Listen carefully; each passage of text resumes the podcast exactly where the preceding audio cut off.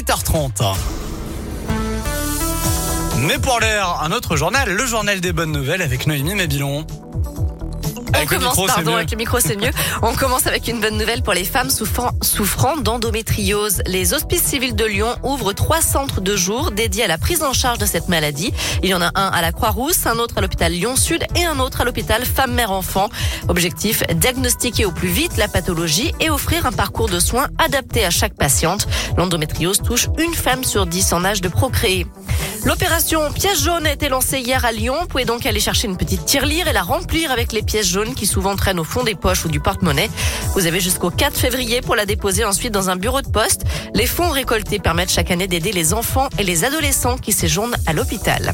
Enfin, direction Amsterdam, où une bibliothèque de vêtements a ouvert ses portes. À l'intérieur, vous ne trouverez donc aucun livre à emprunter, mais des robes, des t-shirts, des pantalons, bref. L'idée étant de lutter contre la surconsommation, en particulier dans le domaine de la mode.